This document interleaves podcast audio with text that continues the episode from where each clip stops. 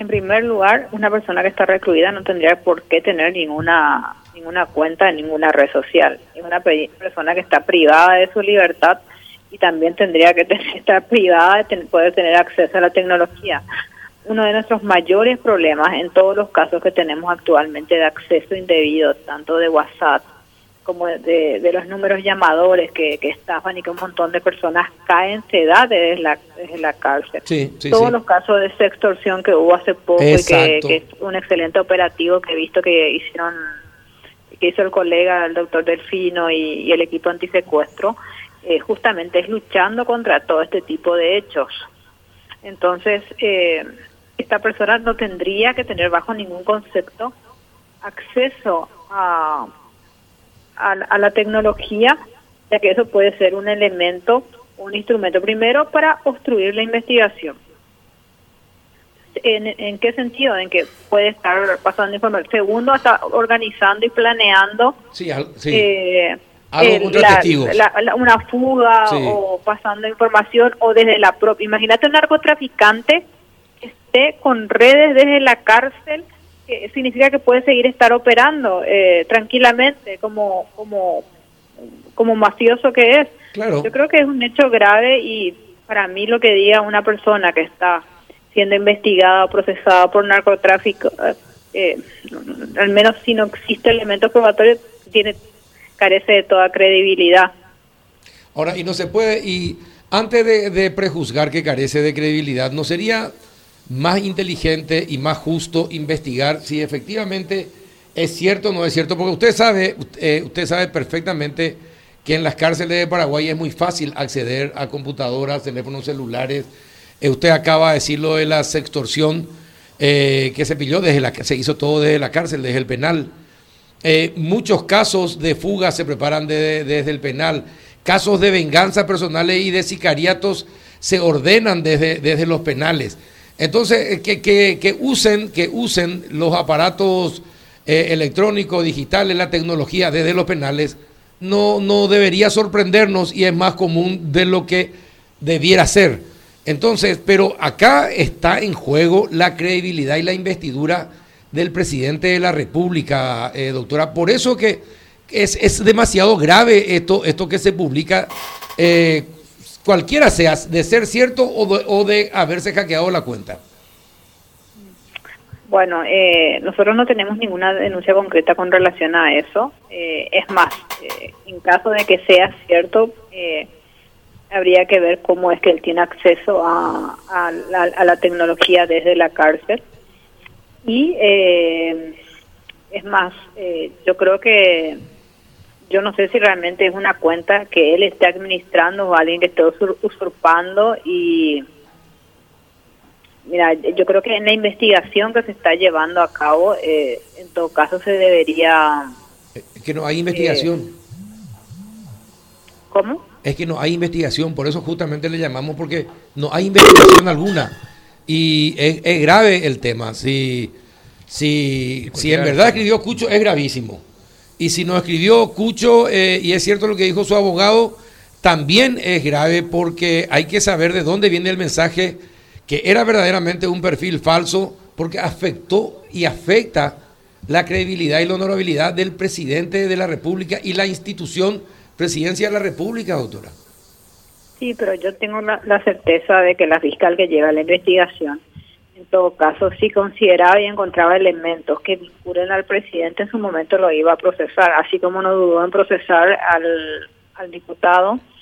Eh, y si efectivamente eh, las personas que se encuentran hoy, creo que acusadas ya, eh, es porque hasta estas personas se pudo identificar y llegar a estas personas. Juan, ¿alguna consulta? Es difícil llegar a rastrear el origen de una cuenta que en este caso sería, sería falsa, doctora, con los elementos que tenemos hoy en día aquí.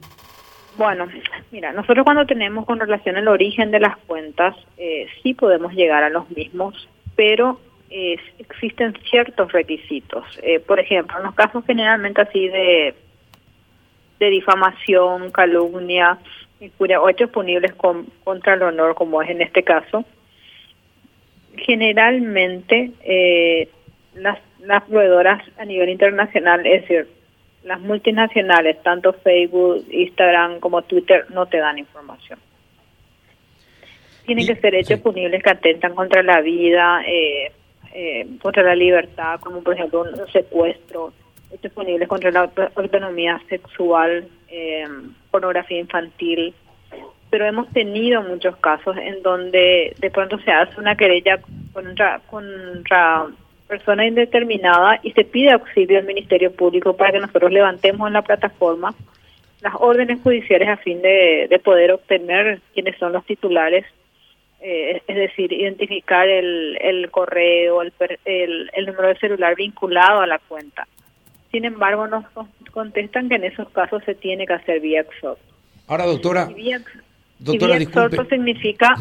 Eh, que tiene que hacerse, que lleva un periodo de seis meses a un año eh, y generalmente tampoco y estos requerimientos son analizados por fiscales federales federales en Estados Unidos.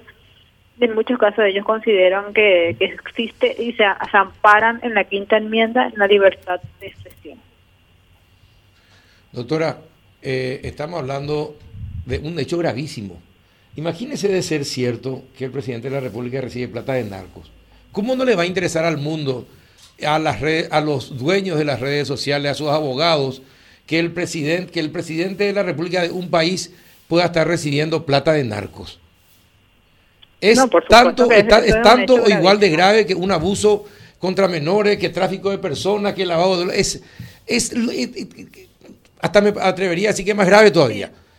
No, eh, no, pero ahí, pero sin, no, sin ninguna duda, el hecho de hablar de financiamiento eh, en una campaña, eh, según tengo entendido por lo que usted me está diciendo, o financiamiento, sí, por supuesto que sí, eso es un hecho gravísimo y un hecho de, corrupción también. Claro, y por eso es que, no, el, hecho es grave, pero me preocupa nomás que acá tomamos como, no sé, está bien, se hackeó, el abogado dice le hackearon su cuenta, es una cuenta falsa, pero está bien, ¿quién, ¿quién es capaz de hacer una cuenta falsa? Y no le interesa a la fiscalía descubrir que hay gente que está haciendo cuenta falsa, que le involucran al presidente de la República en hechos de corrupción. Me parece que es demasiado grave como para que eh, la, fiscalía, eh, bueno, está bien, vamos a esperar un año a ver qué dice Facebook, a ver qué dice eh, WhatsApp y compañía y parece que a lo mejor puede ser libertad, no, sé, es muy grave como para dejar pasar nomás así las cosas. No, nosotros siempre estamos pidiendo informes y lamentablemente no es algo que dependa de nosotros y que en la mayoría de este tipo de casos se terminan archivando. Hemos tenido casos gravísimos en donde amenazaban a una autoridad, a su hija, que iban a abusar de ella a través de las redes, que en otro caso que le iban a descuartizar y hemos pedido información y tampoco hemos tenido respuesta. Eh, lamentablemente eh, no siempre tenemos respuesta.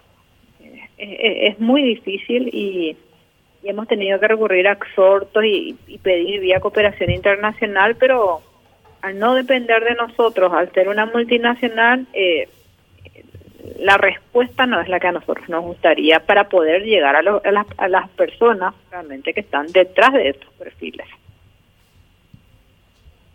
Bueno, estamos indefensos. Y sí, lamentablemente existe hasta hoy en día impunidad en las redes sociales.